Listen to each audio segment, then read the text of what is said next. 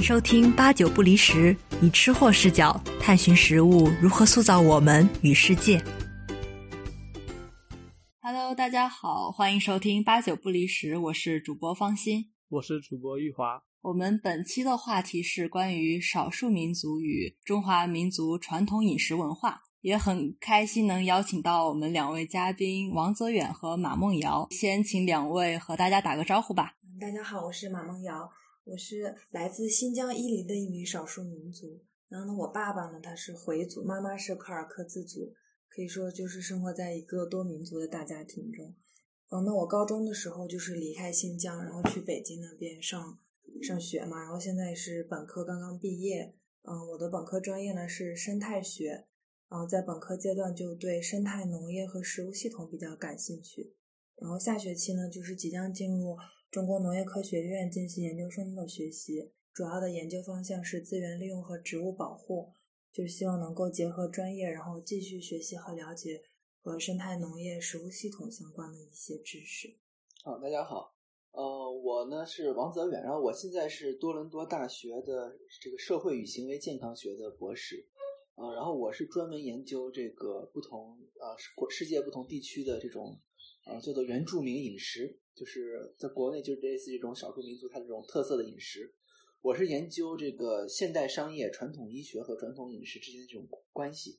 啊，然后我之前是学过学这个营养学呃出身的，也学过商科，所以就是把他们这个结合起来。嗯，就是我之前呢去过像这个印度啊、呃墨西哥呀，还有非洲很多地方，就专门关注于。啊，这种民俗部落里头的这种饮食，因为很多东西就是只有这个部落里头他们自己的人才知道，就是外面人是不知道的。但里头有很多很有价值的东西，是是需要我们去发掘的。在中国呢也一样，就很多这些少数民族，他们住居住在森林里头或者居住在山区里头，他们都有很多很有价值的东西。就这个就是我呃最关注的一点。嗯，对，就之前也听到说泽远是最近也在国内进行一些嗯实地考察 field trip。然后你可以说一下最近或者说近段时间在国内都参加了哪些，去参观了哪些地方？呃，我这段时间主要是在呃云云南，就是我从四月份开始就一直在外面，在先是在广西，然后到贵州，然后这段时间在云南，在广西那边主要是那个木老族和毛南族，然后我在木老族那边当时试着做了一个这个记录他们这种饮食习惯的纪录片。呃，然后后来呢，我是在呃苗族这边，就是在广西和贵州的苗族和布依族，呃，然后从六月底开始，我是在这个云南这边，就是基诺族和布朗族这边，然后我现在呢是在一个布朗族的山寨里，靠着这个澜沧，呃，我我刚刚就是采访了他们这边的一位这个草医，就草药医生，然后他也给我讲了一些这边的习俗，就最近就主要是在做这些事情，好棒。想问问泽远有这方面有没有什么比较有趣的经历？泽远之前跟我说过，很多年轻人他们不知道一些关于民族饮食的东西。啊，好的，没问题。我就这段时间在西南，其实我对我之前在西北，我去年年底在西北那边也走了一圈，呃，都是是有一定的了解的。嗯，其实今天最主要就是说，呃，两方面，一方面是受到这个呃现代现代商业和现代性的这种冲击。啊，就导致呃，比如大家会更多的去呃，一个是商业宣传，比如大家会更多去食用这种包装的食物，包括大家这种生活方式改变，可能更多会在外面吃，或者说是这种喝可乐这种。然后比如大家学习或者是这种在城市里头工作，大家是没有机会去接触这种传统的这种饮食系统和食用方式的，这是一方面。然后另一方面，大家也不愿意去学习，就就觉得这些传统东西没有用。就他有一种这种科学中心主义的视角，就觉得呃，除了科学有用，其他东西都是没有用的。科学觉得不对的，那或者说科学没有认可的，那它就是没有用的，那它就是错误的。但是实际上很多东西，它可能只是说现在科学没有认识到而已。嗯，就所以很多东西它都是人类的这种宝藏嘛，都它有很有这种宝贵的财富，但是人类就是呃越来越去忽视它，就导致这种年轻人也不愿意去学这东西。呃，说白就是一种功利吧，就他学了也不挣钱，学它干什么？最终导致很多东西 就失传了，就像现在这种村子村子里头也是，他很多可能老人，他的生活方式完全不一样。比如说你在这种，比如西北这种会去放牧啊，或者西南他们会去这种采茶呀，比如进入森林里头吃什么就地取材，就是比如野野草、野果子、野鱼，他们这些老人都是知道怎么吃的，而而且很多东西可能是非常美味的，但是年轻人就不知道，我们外面人也是不知道的，就时间久就导致这种失传，同时这也会对他们这种营养。结构产生这种影响，而且这种是很难检测的，就是你不知道他们吃什么，有时候他们自己都不知道自己吃什么，而且他们自己也无法表述，就哪怕他们汉语说的非常好，但是很多东西只能用他们当地语言去表述，所以你去想去做这个研究，其实也是非常困难一件事情。但是呢，如果时间久的话，可能再过个二十年就真的就失传了。但有的东西它非常珍贵，比如说像牛油果，它这种藜麦，就现在在全世界都在吃。但像牛油果，它以前就是秘鲁这个部落里头吃的东西，九十年代之前是没有人吃的。嗯嗯嗯。所以就说这种东西都是很值得去保护的啊，就是我大概想谈的这些这方面的内容。哦，像你刚才提到的，就是说他们很难用汉语去表述自己的饮食习惯，这个可以再多讲一下吗？是是，比如说他们的食物的名字。没有办法表述出来，还是说呃其他的方面呢？对，就是食物的名字，就他们，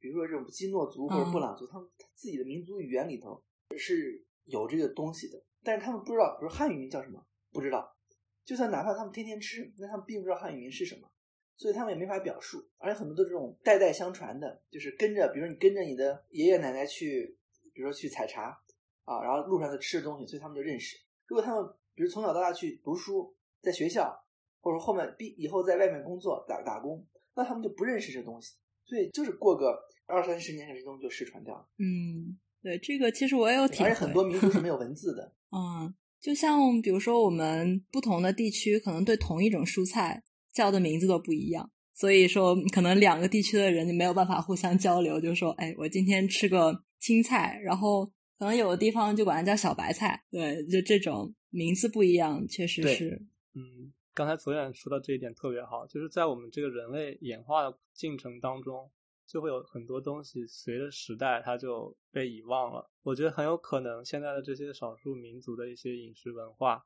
真的就是过二三十年就没有了。那我们对于这样子的一种将会发生的现象，应该持什么态度？是我们希望去尽可能的保存它，还是让它在这样的一个时代潮流中被淹没？呃，我觉得呃肯定是需要去记录下来，因为很多东西的话，你永远不知道，呃，它会不会起起作用，就是因为它它存在在这个世界上，它总有一天有可能会对人类就是起作用，比如说呃某些药材呀。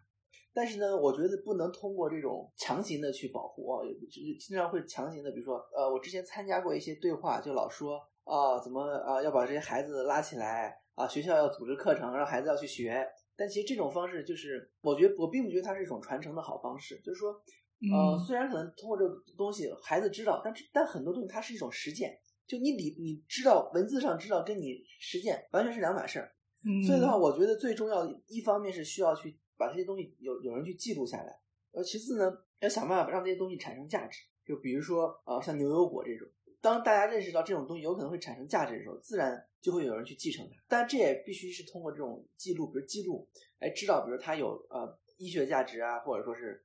呃什么其他的价值，能把它作为一种商业化的一种方式。我觉得这是最好的保护方式啊。比如如果说通过这种呃，比如外在的这种力量，比如说这种国际组织，或者是通过政府。呃，它只能是一种呃，怎么说呢？就是类似于人人人要死抢救的时候一种强身强心针的作用，它只能救得了一时，它救不了一世。呃，而且这种它也不是真正的能保存下来，它只是说可能只能保存一个形式。就是我觉得最好方式还是要通过啊这种商业想办法去让它去产生价值。嗯，然后记录也就是第一个步骤。对的，先去发现它们，然后记录下来。对的，对的，嗯，也就是说，其实最后还是需要通过一个功利的 手段去找到他们的价值，然后把它们保存下来，或者说，除非他们能有一个内源型的生长，就是说，年轻人他们看到了自己饮食文化的一些价值，然后他们自己去践行这种他们少数民族的文化，才有可能说让他们传承下来。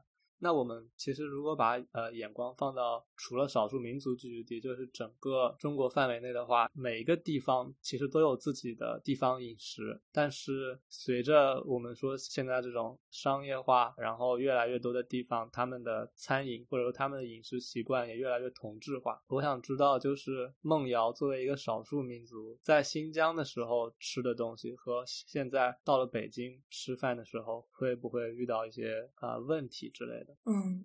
是存在一些差异的。那在新新疆的时候，之前没有出过新疆，一直在家里待着的时候，就觉得每天吃的饭没有什么特别。但我们主要还是就是以肉类和奶类这这方面为主。那蔬菜的话，尤其是对于山区来说，可能就摄入的更少了。主要还是吃肉比较多。比如说大早上我们早饭可能就会吃肉。但当我到了北京之后，我觉得那对于内地的同学来说，大早上吃肉简直就是嗯不不能想象的一件事情。哈哈哈哈对，然后在在新疆的话，吃面食也是为主。那我在家吃太多，我就不想吃米啊，就不想吃面食，就会想着吃米饭。但是到了北京之后，基本上顿顿都是米饭，想吃顿面都挺难的。哦，这我也有体会。对，因为我是北方人。嗯，我在学校周边有很多兰州拉面馆，就可以出去吃牛肉面。但吃多了，也就像玉华说的那种同质化，吃多了也就嗯。不太不太想去再去吃那拉面，对哦，兰州拉面也是一个怎么说呢？推广的一个典范了，真是全国每个城市可能都有兰州拉面。是的，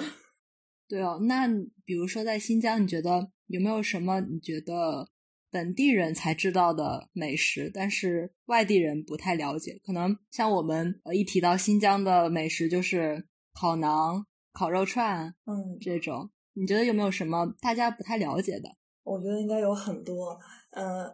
就前面就泽远说到了一种就不太好翻译，就是少数民族的一种独特的嗯饮食，然后翻译成汉语。比如说一种蔬菜，我想到之前在学校餐厅吃的时候，那我身边的内地同学他们就不知道这种蔬菜，那个恰麻菇，我不知道你们有听过。恰麻菇，它是一种没有有点像青萝卜的那种感觉。然后我在网上查才知道，它翻译过来可能是叫做无精。那对于我们就在家吃的话，就很日常，一般就炖炖羊肉啊、牛肉的时候都会放这种蔬菜。那这个蔬菜后来我查，我并不知道它它它的作用是什么，但是就通过网上的资料，我才能得到这种蔬菜可能就像人参一样，对于我们来说是很普通、很常见的。然后有一些就是呃农业科学家就会说这这种食物可能将来就有很大的商业价值可以去开发，但对于我们来说就是非常日常的一种食物。但目前就是内地的同学可能都没见过或者没没吃过这种。哦，这个很有趣。是的，可以在网上查一下，它长得就跟青萝卜有点像，就跟对我们来说就像就像萝卜一样的存在或者土豆一样。再讲另外一个例子，就比如说抓饭，我们那个手抓饭，不知道你们有没有听过？嗯，这个听说过。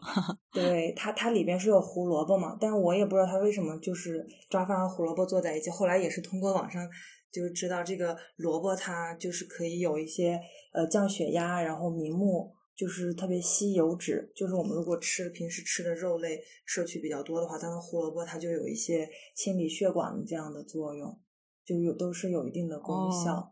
还有洋葱，我们叫皮牙子，就基本上每顿都可能会有洋葱这个菜蔬菜。然后我补充一点吧，很多东西呢，就只是说大家呃知道这么吃，它很多东西它是呃有可能有这种呃效果，或者说药效，或者对身体好，有可能也没有。但很多东西他老人说哎有有效果，所以大家就会跟着吃。那这种问题的话，一般得去呃问老人，或者是问这种村子里头这种草医，就草药医生。啊，他们一般会对这方面有了解，因为很多这个民族他都有自己的一套这种医学体系，所以他们都会很了解。但是对一般这老百姓，或者说是这个，尤其是对现在年轻一代人而言，就他们已经根本就相当于已已经出现这种文化断档，大家已经根本就不知道为什么这么吃。但是实际上，真正去找找他们那种草医，其实很多东西是呃有他们的这种原因的。对，我接着你这个说，我也是很好奇，像。草医和我们所所说的现代医学或者中医，他们之间的隔阂有那么大吗？就是说，他们的理论基础是不是其实是一样的呀？呃，我先说一下，每个都不一样。像这个呃西医的话，呃，我觉得更应该称作现代医学呃，因为其实是有传统是有传统的西医的。传统西医是什么？就是上电击放血，这个就是很标准的传统西医。你找传统西医，你现在可以你是可以找到的。你到什么英国那些老社区去，还有很多那种医生是按照传统西医的方法去治病。然后呢，现代西医是建立在细胞学说的基础之上，所以所以他们的基础是细胞学说。而传统西医它的根源其实应该是来自于古希腊，就是很多人可能听说过什么黄疸治、体液治，就这一套体系。而像中医，中医的体系就是来自于中中国的五行八卦，像这个呃像人的这种平衡，像阴阳，呃木火土金水的五行，它是通过这套体系去发展出来的。所以现在很多中医，他比如说啊，他实际上并没有学会这个体系，他只是说去给，只是知道怎么去开药，这个是现在的中医，但他并没有明白以前的体系。而各个民族它的这种体系是不一样的，比如说像这个藏医和傣医，是中国呃比较重要的两几个少数民族的医学之二。藏医和傣医的这个基础，它都是源自于佛教，就佛教的呃元素，什么土、风、呃水，反正好像是四个，记不清了。土、风、水，可能土、风、水、火吧，我记得不是特别清楚。就藏医和傣医都是源自于这些，也是讲究一种平衡。呃，然后你像呃，比如新疆那边，呃，像这个哈萨克族的医学，这个我我有了解过。哈萨克族的医学，它跟这个希腊人的医学其实是同源的，就他们都是来，因为哈萨克族。呃，他们是这个塞种人的后代，而这个古希腊医学的鼻祖，呃，希波克拉底，希波克拉底他是他当年是跟塞种人学的医学，所以他们其实是同源的。像这个哈萨克族的医生很多，到现在他们在行医之前是要祭拜希波克拉底的。他们就是类似于什么体液质、黄疸质，就心理学性的用的很多，包括这个占星术、什么塔罗牌，其实很多都会涉及到这些东西。就这是他们的体系。所以不同民族它有不同的体系，这个是可以，你就可以去追溯它这种根源，甚至跟语语言学一样，可以甚至可以追溯出他们以前，啊，是比如某个民族之间他们是不是有这种亲戚关系，或者说可以追溯他们以前的祖先是谁？就这个是医学，而而很多不同的地方它都有自己不同的东西，就是你比如同样是我们叫它中医，中医在不同地方也可也不一样，比如你在北方的中医跟南方的中医，它有不同的气候，它有不同的植物。我们都叫它中医，但其实它是也是不一样的。在此之外，还有一种就民间医学，就这就是一种习俗，大家只是去遵守，就是传说啊。比如传说，如果我吃了这个东西，我会怎么样？但是真的会怎么样吗？没人知道，因为它只是种传说，它并不是医学，或者它最多只是个民间医学，只是大家害怕，或者说是对于祖先的尊重去遵守它。其实很多是一种精神力的作用，或者说一种看不见的外在的强制力的一种作用，就就很多这种东西存在。嗯，对，听你讲这么多，对，就感觉有一些部分还和文化有相关，还甚至有一点玄幻的感觉。很多东西就是很玄幻的。对，我觉得我们为什么要说到这个医学的这些根源，其实是因为像药食同源的这个概念，呃，其实不光是在传统中医会提到，在很多少数民族，包括现代医学、西方、北美、欧美。也都在提这个概念，就是所谓的药食同源。也就是说，其实我们人类在过去这么多年以来，食物跟药，就是食物是一直拿来去治疗一些疾病之类的，可以这样说，对吧？嗯，对对对，我记得是有一个很古老的一个医学者医者，他说是让你的食物成为你的药。我觉得就是这些传统的饮食文化，在现在这个社会里面也是有很多积极的意义的。如果我们把它们都摒弃掉了，然后去一味的追求工业化，去追求用现代科学的视角，有科学中心主义嘛，是不是就会产生一些问题？哦，说到这个科学中心，如果是用这个词的话，那肯定是有一种。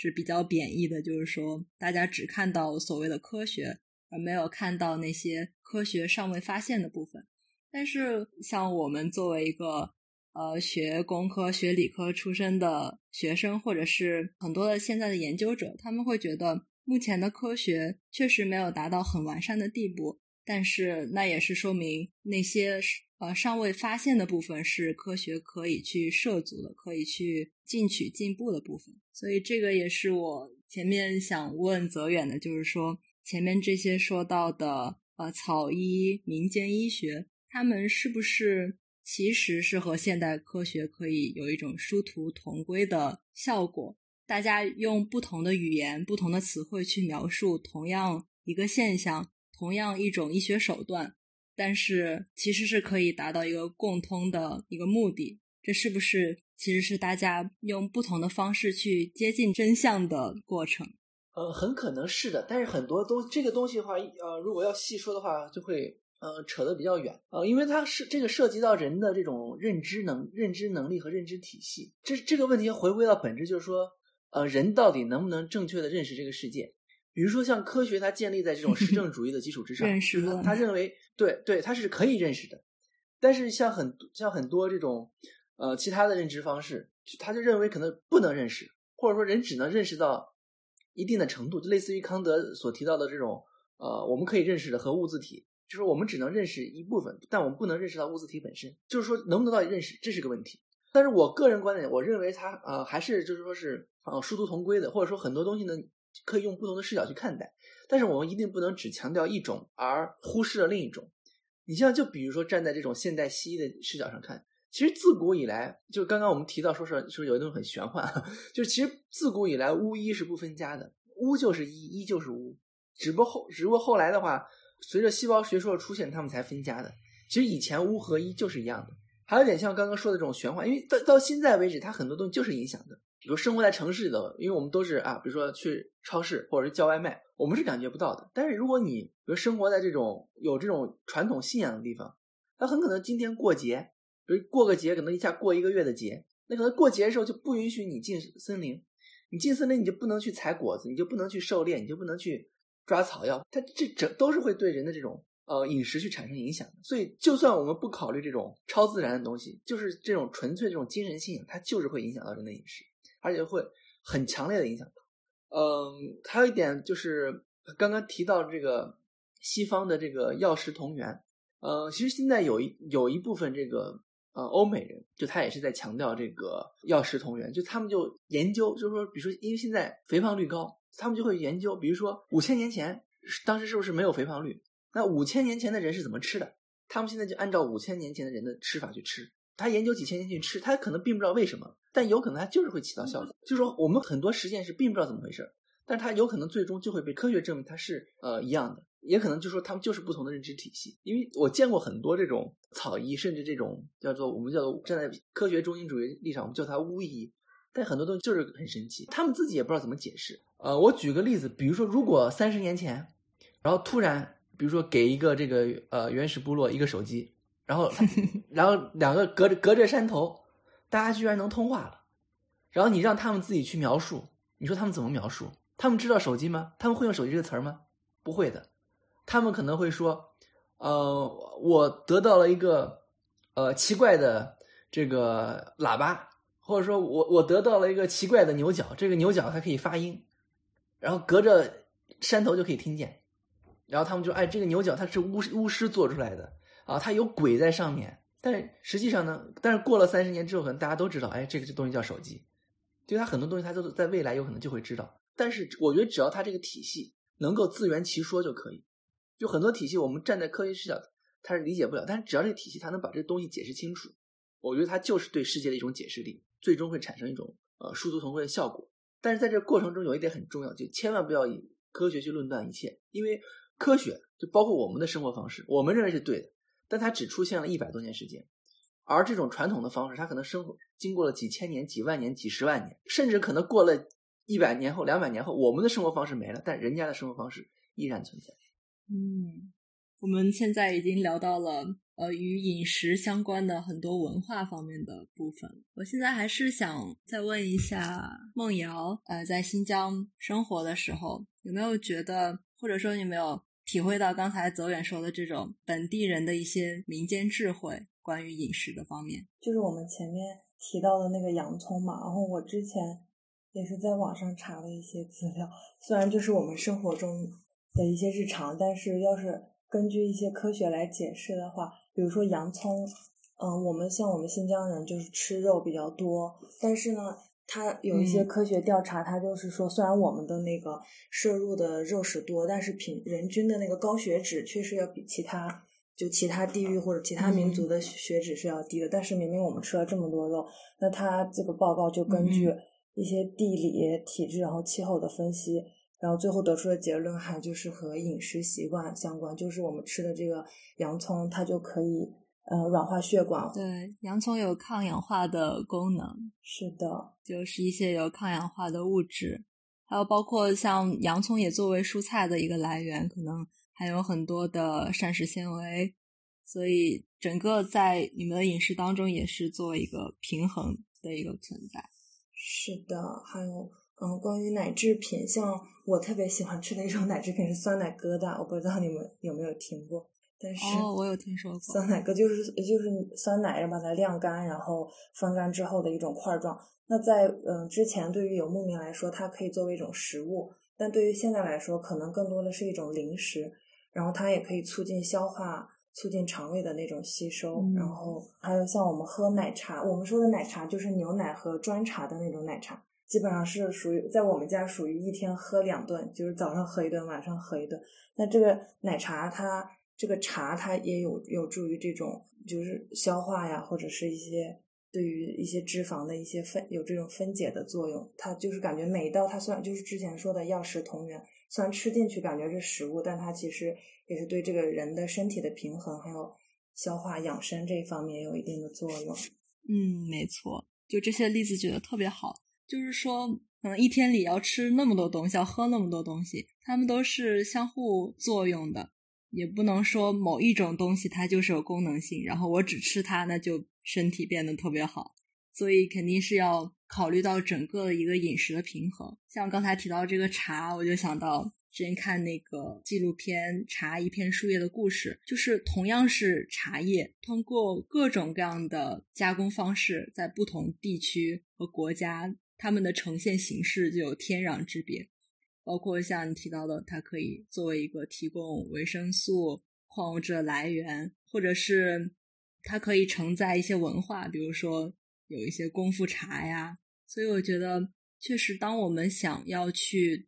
保存一个地区的传统饮食文化的时候，其实是一个很复杂的工程。就是说，你没有办法只考虑几种饮食、几种食物，可能是要一个更整体的进行考虑。就像泽远提到的说，需要你真的去到那个地方，去和当地人交流，然后进行一些梳理、一些记录，进行一个比较完整的保存。其实我觉得刚才梦瑶讲的这个就很好的体现了人与自然和谐共处的这么一个状态。就是像新疆，如果我们把梦瑶刚才提到的一些食物单独的拉出来，可能觉得这个东西吃多了是对身体会有一些负面的影响，比如说吃太多肉啊，或者喝太多奶。但是就是在于他们结合了整个的一个饮食模式，再结合他们当地的自然条件。他们的这个饮食就显得非常的合理，而且他们确实在这个饮食模式下生活的非常的健康，也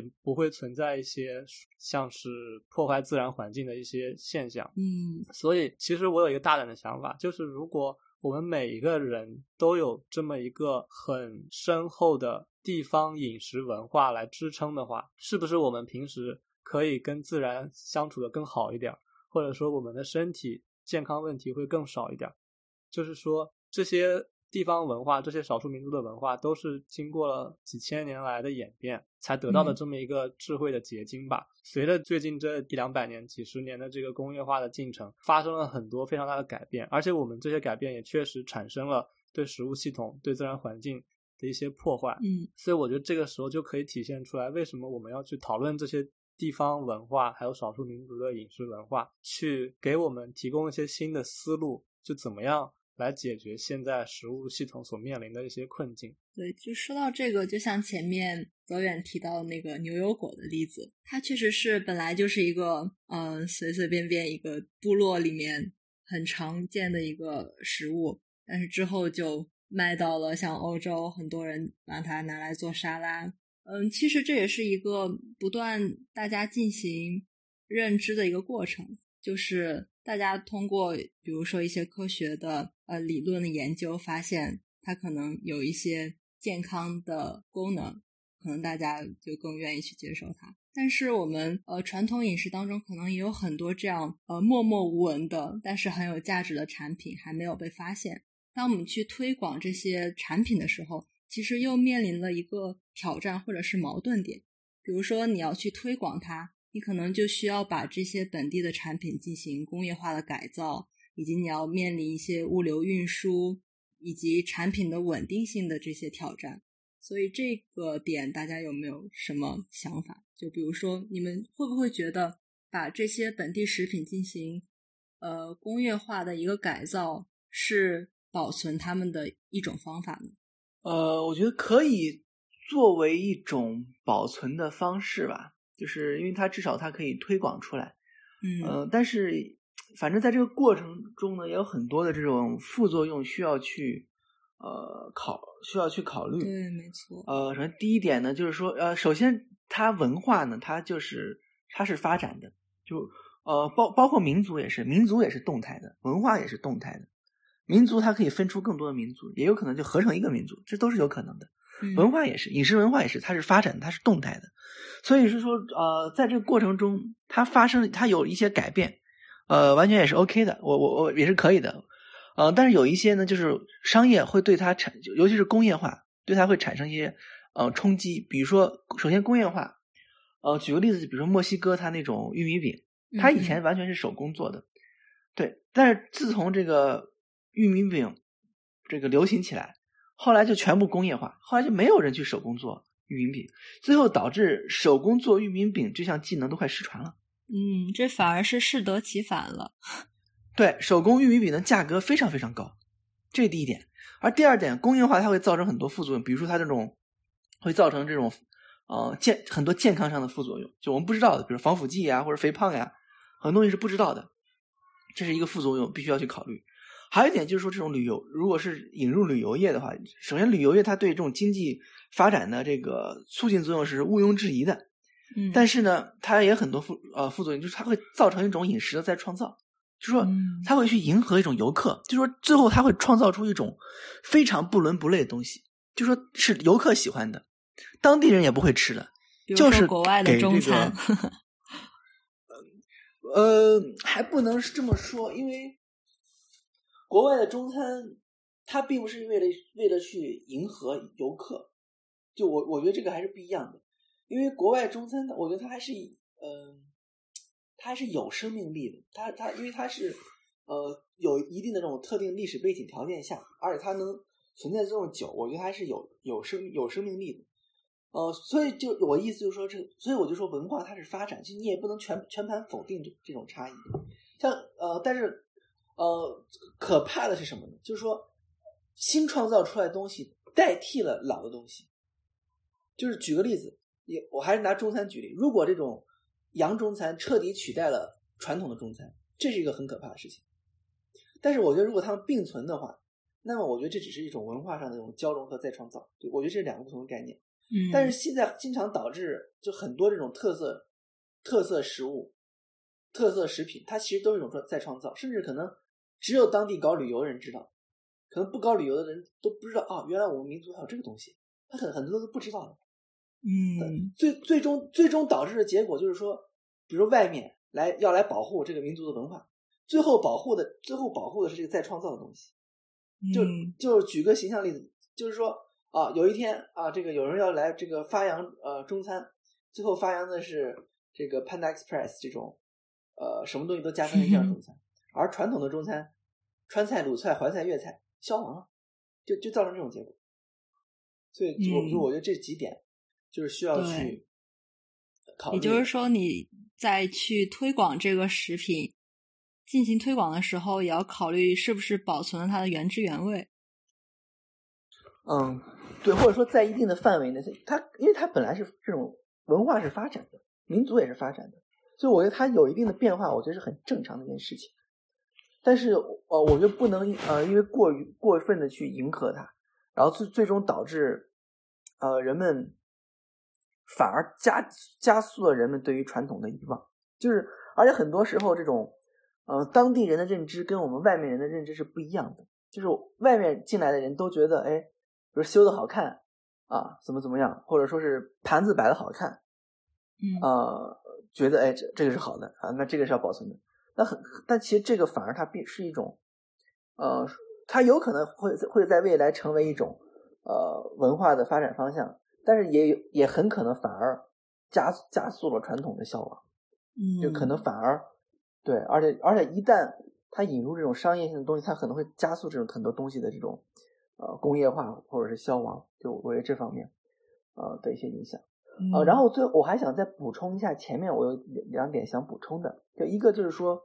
营养这块儿，因为就是刚刚那个梦瑶她提到这个呃平衡，就比如说这个洋葱这些，呃有一个例子就是这茶马古道，就是说像这种他们喝茶其实也是很有很重要的这种补充维生素的这种作用，就站在西医的角度。而你到这边这种采茶民族，他们中午可能采茶就吃什么，就茶叶蘸辣子，就这么吃。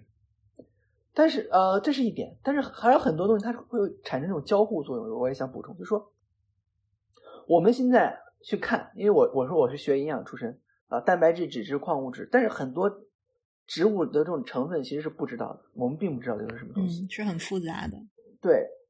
这其实也是对一种呃食品它一种简化。对世界一种还原论的认知，就是我是很反对这种还原论的认知。嗯嗯，对，食品应该是有生命力的一个整体，而不是那些七大元营养素。啊，我就举个例子，就跟语言一样，像之前人们创造为了这个交流方便，有人创造出了这个世界语，嗯，但是它是一个没有灵魂的一个东西，所以它创造出来虽然它很简便，它很快就会消亡掉。所以，所以这种饮食也是，它是有它的社会根基的，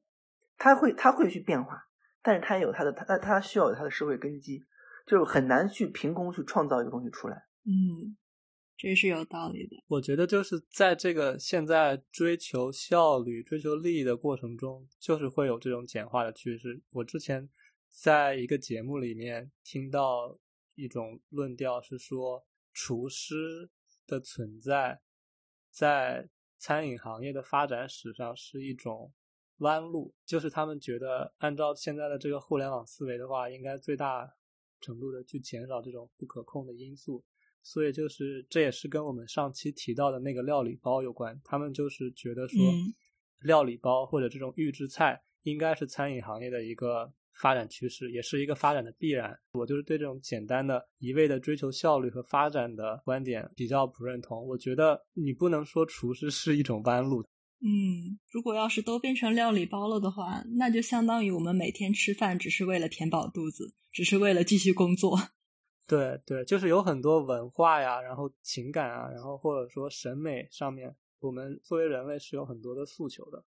然后还有就是，我这里面也想说，其实地域性的区别也比较大。因为像我在杭州生活的比较久，我发现杭州就是越来越少的有那种比较有地方特色，然后个人特色的饭店，就是越来越多的都是那些连连锁饭店。然后你去每一个大商场，现在年轻人出去吃饭的话，普遍就是去一些商场吃饭嘛。然后里面永远就是那几家连锁店，就是说你饮食文化的多样性，还有这种比较有。地方特色的东西就没有了，但是你如果去四川的话，或者像其他一些地方，就会发现他们还是保留了很多这种非常有地域特色，然后没有被工业化、商业化去开发的一些东西。我觉得这些东西是需要保留的，但是可能随着越来越，就是随着发展，然后大家还是一直都聚焦在最大化利益，然后最大化效率的。这么一个视角里面的话，可能这些东西也会慢慢的消亡。所以就是为什么我觉得我们现在讨论就格外重要，就是说我们希望可以有更多的人去认识到，不是只有一种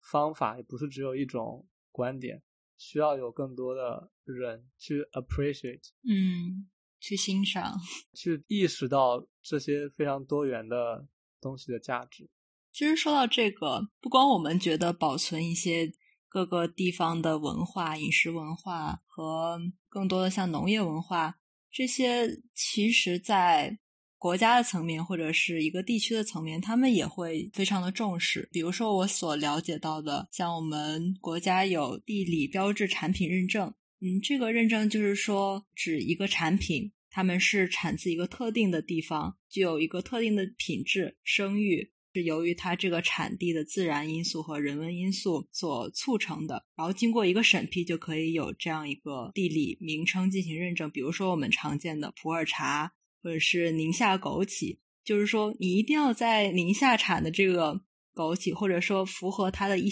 一系列的标准，才能叫这个品牌，其他的那些就不能叫宁夏枸杞。这个会不会也是我们少数民族保存自己的这些产品品质的一种方法？就是申请这样一个认证，就像一个专利一样。然后你的这个产品如果有足够好的品质，就可以卖更高的价格。这样对于本地的这些呃农民也好，或者是生产者也好，也可以更好的维持他们的生计，从而在不影响产品品质的情况下，让这种产品得以推广和保存。其实我觉得，相比于一个单一产品的地理标志认证，我觉得农业就是那个整一个系统的保存会更好，会更有意义。因为食物的话，我们还是需要用系统的角度，把它放在跟自然的共处的角度。嗯。不过至少它是一个一个策略，比如说这个地区它有这样一个产品，然后他们又需要一些经济效益，无论做什么都要钱了，对吧？所以这可能是他们的一种方法，一种出路。但是同时，我们也要呃有一个更整体性的考虑。嗯，就比如说另外一个保护的例子，就是说可以申请一个农业文化遗产。呃，也是一呃世界粮农组织他们有的这样一个项目，叫全球重要农业文化遗产。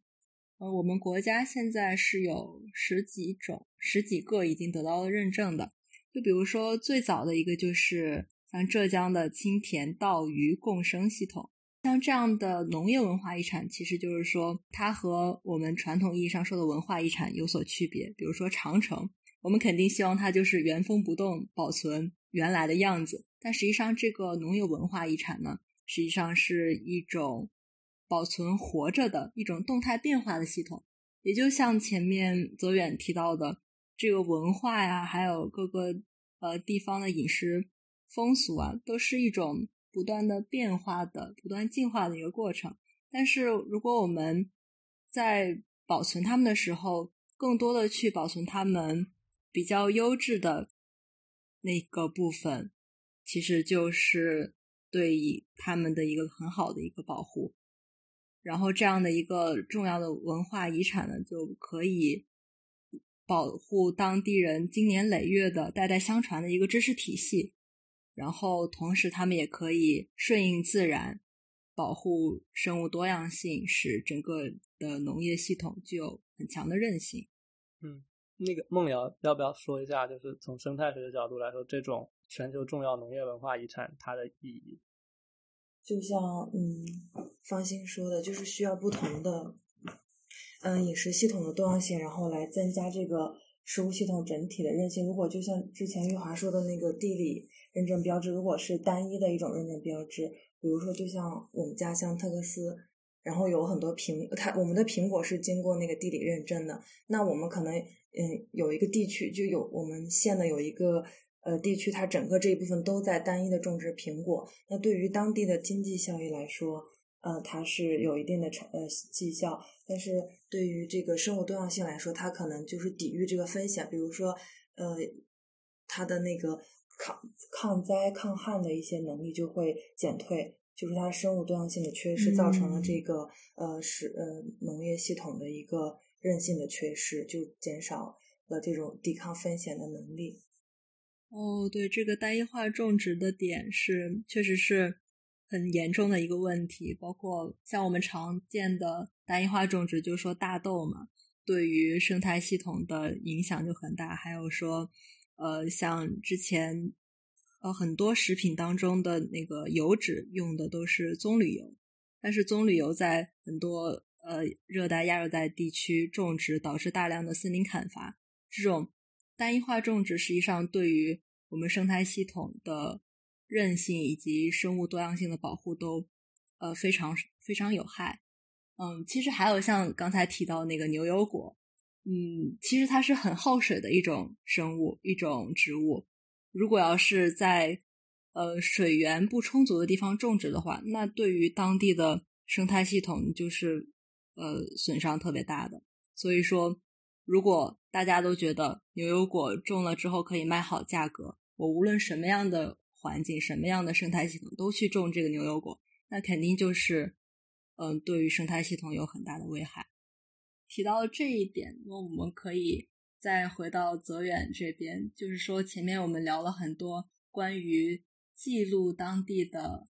呃民族饮食文化的重要性。那你觉得，如果再进一步？有哪些可以进行科研的一些视角？比如说，其他的研究者怎样能够更好的去促进民族本土饮食文化的一个传承呢？呃，我觉得其实可以尝试去做一些创新吧，就是但这个又是和这个呃，会会和这种呃商业也会有一些这种呃结合，呃，就是说呃，就是那个西方它叫那个 culinary tourism，就是应该叫做什么餐饮旅游业吧，应该叫，嗯嗯。呃，就是说，嗯嗯，但是呢，一定要要需要去把把控好这个度，就是说一定不能过分的去这个迎合这个呃顾客，就说一定要去保证他这种呃，就是真正是当地人去吃的，当地人去接受这种东西，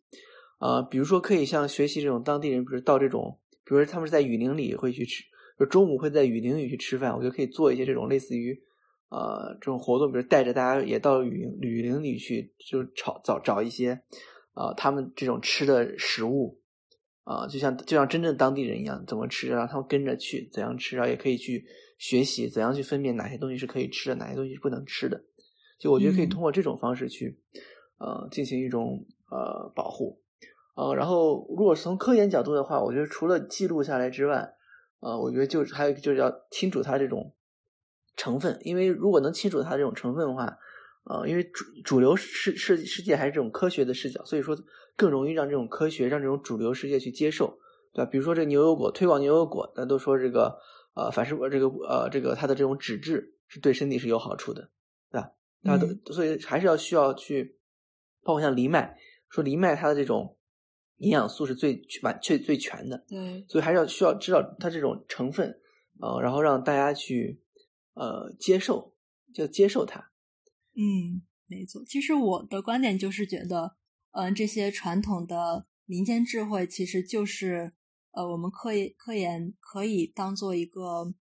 嗯灵感的一个来源，就是说我们科研者可以去多多探索、多多了解这些民族的传统文化，然后再从他们的这些民间习俗当中吸取吸取养分，然后再进行一定的科学认证。其实这样也就是一个相得益彰的过程，一方面可以对这些传统的文化进行传承，另一方面也可以呃丰富人类的科研宝库，呃，以至于探索一些更多的呃价值，无论是商业价值也好，还是说比如说呃饮食方面的价值、营养价值，或者是医学价值。我觉得你这点倒是让我呃，我突然想觉得挺好，就是说呃，科研科研者应该向这个艺术家学习，就是就就刚刚您您说那句话，我觉得应该总结总结成这句话，就是说，嗯、你像艺术家，比如说像这个当十九世纪末的这个俄罗斯艺术家，像这个呃拉宾啊、斯特拉文斯基啊，呃，包括托尔斯泰啊，他们寻找灵感的时候，经常是会去这种呃草原部落呀，或者说这种呃北冰洋这种呃部落，类似于爱斯基摩人，到他们那里去看他们怎样，然后去获取灵感，然后去创作艺术。就我觉得，就所以我说我说科学家应该向艺术家学习，就是说科学家也可以到这些地方来，对吧？然后去看看他们这有什么东西，然后创作灵感。我觉得这其实是一个呃很好的一个思很好的一个思路。嗯，所以你写的一些呃研究啊，或者是报告啊，可能也会对一些科研者有所启迪。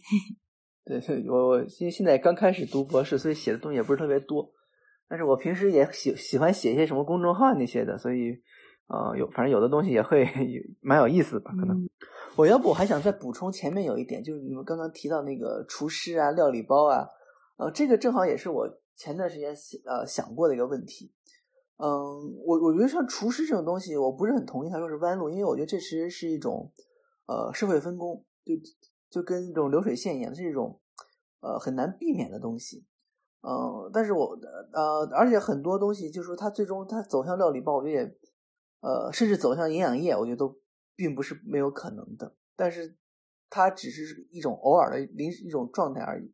而它很多它这种社会这种趋势，人总人总是认为社会趋势它是一成不变的，就我觉得我很反对，因为经常社会会发生一个大翻转，就是它是就我们话叫螺旋式的，它经常会出现一个翻转，所以我觉得它一它一个一条一条路，它不可能走到黑，它走到一定程度，它自然会有一种呃调整，嗯、呃，但是我觉得你在这个过程中需要去对抗这种呃怎么说资本的力量，因为刚刚你们也提到过，就是大商场的东西是一样的，就像我现在就发现，像我们这一代人。二十岁出头的，聚会干嘛都是去吃火锅，干嘛吃火锅？你喜欢吃啥吃火锅？但是我一直在想，你是真的这么爱吃火锅吗？还是因为你你能吃的只有火锅？你尤其到这种大商场去看，可能里头三分之一是火锅，三分之一是烧烤。对，就是选择特别少，然后你又懒得选，你就不想踩雷，那就吃火锅吧，反正不会特别好，也不会特别差。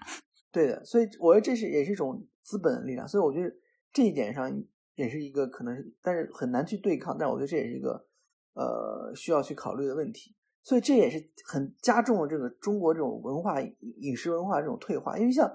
火火锅为什么喜欢开火锅？火锅好做呀，你培养一个，比方你培养一个川菜厨师。要花多长时间？你你做个火锅需要厨师吗？不需要厨师，只要师傅会切菜就可以。嗯，所以这导致中国的这种很多饮传统饮食它都是消失了。我甚至现在感觉到一个现象，就是说很多我小时候吃过的东西，我现在在中国吃不到，但是我在纽约可以吃到，我在多伦多可以吃吃到，我在中国吃不到。为什么？因为在纽约的多伦多，它很它很它那种它的个体店。比如你自己做一个精品精品店，你自己家里开一个店，开个小店，你是他是可以活下去的，他他生意很不错，他可以活下去的，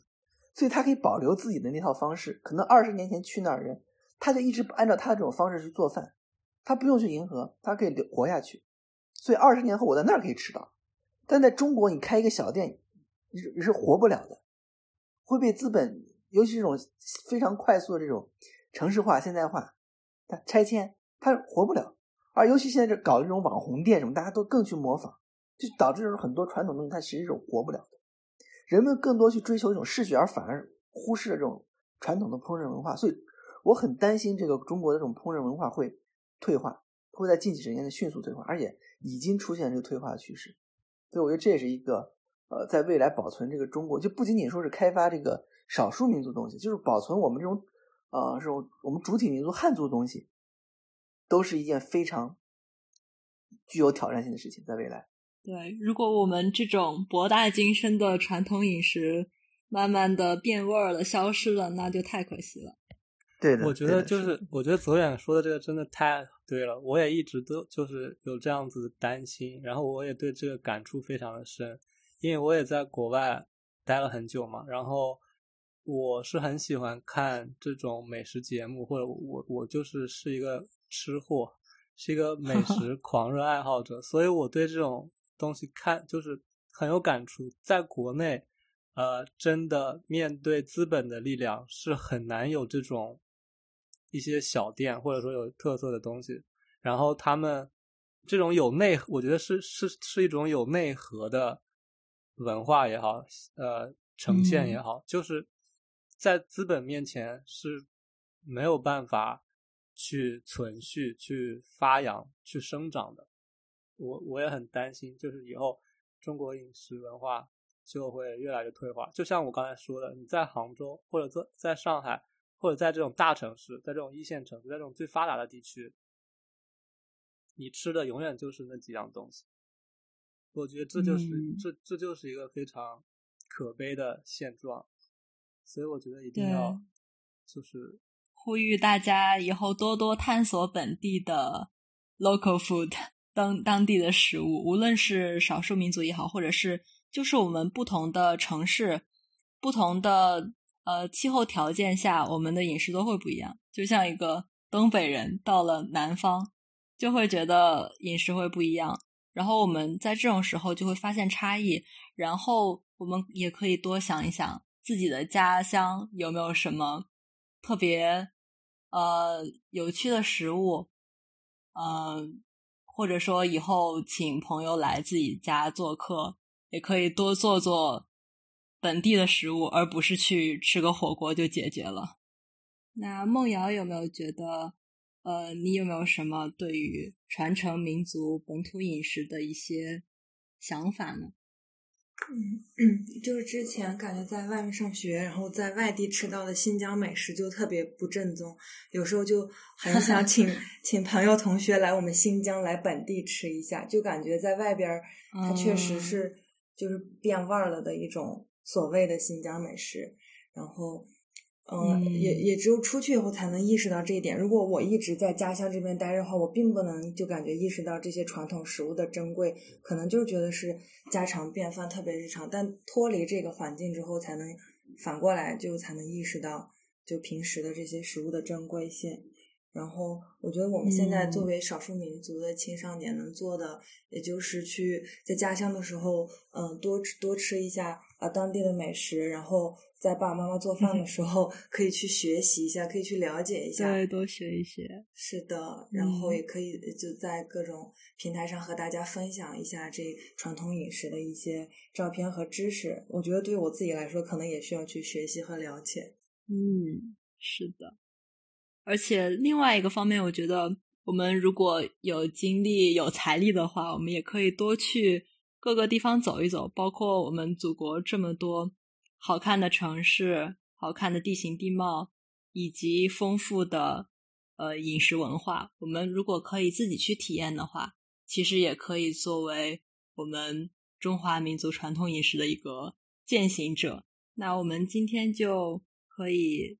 再做一个总结。泽远可以先来说，我就嗯总结呃一下吧，就是说饮食这个东西呢，它为什么我们之所以叫它饮食系统，就是因就是因为它并不是说啊我们想吃什么这么简单，啊它它真的是受到这种比如自然环境啊，呃传统文化呀、宗教信仰啊，还有这种民族医民间医学呀，呃它各个方面的这种影响，然后在这种现代性的情况下，它又受到这种商业的冲击。呃，导致它很多这种文化文化上呃遇到这种传承的问题，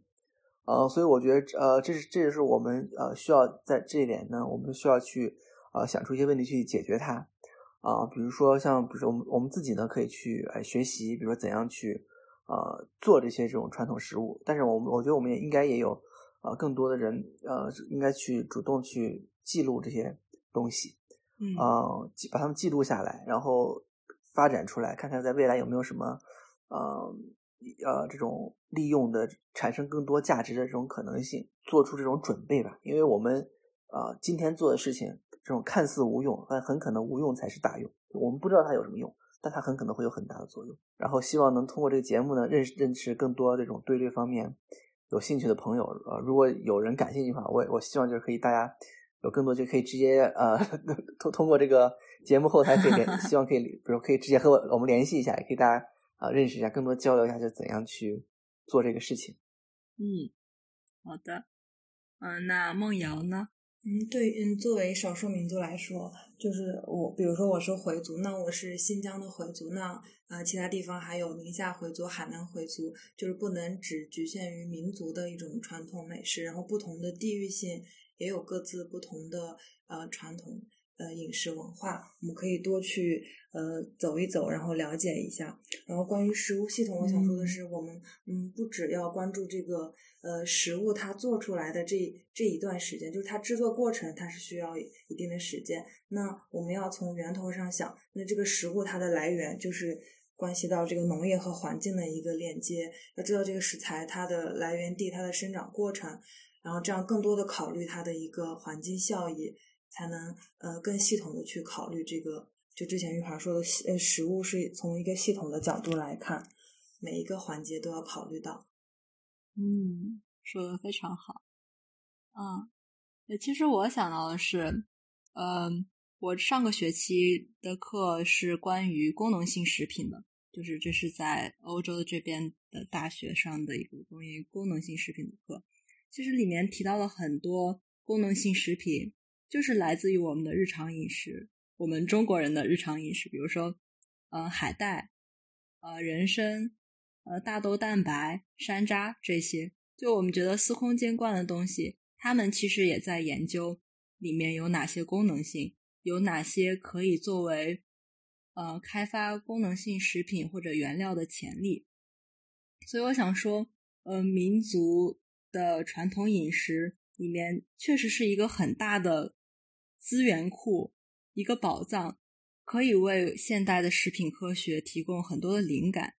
所以，我们现在很多的食品研发人员或者是食品科学的研究者也可以多多去探索一下，也就像泽远说的，多去呃广袤的田野中，艺术家学习对，去找灵感，向艺术家学习。另外，也就是说，我们在科学进步的时候，也不是直线的，是一个螺旋上升的过程。有的时候，我们也要回头看看，古老的智慧也可以在当代的语境下呈现光彩。非常感谢梦瑶和泽远来做客本期节目。听了这么多祖国大江南北各个民族的风俗饮食，我的感想是，以后要是有钱有闲了，环游祖国必须安排上。我们也很期待来自听众朋友们的故事，欢迎在评论区给我们留言，分享那些低调奢华的民族或本土美食，让我们一起点亮祖国的美食版图。食物不是生活的全部。但也八九不离十呀，我们下期再聊。